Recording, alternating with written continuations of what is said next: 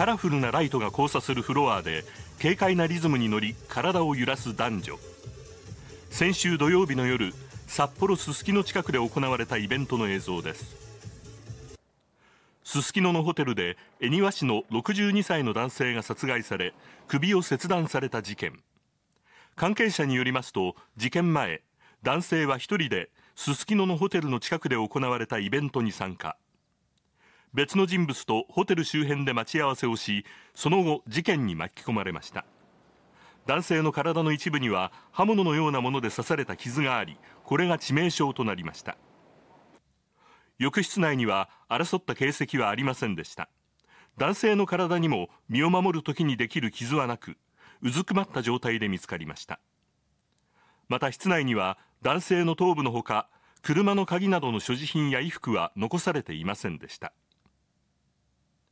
関係者によりますと男性と一緒にいた人物は小柄な体格で女性のような衣服を身につけていました。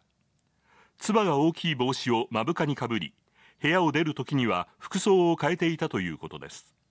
また大型の黒っぽいスーツケースを持っていました。男性と一緒にいた人物はホテルに入ってからおよそ3時間後の今週日曜午前2時過ぎに先に出るとフロントに伝え1人で退出し立ち去ったとみられています。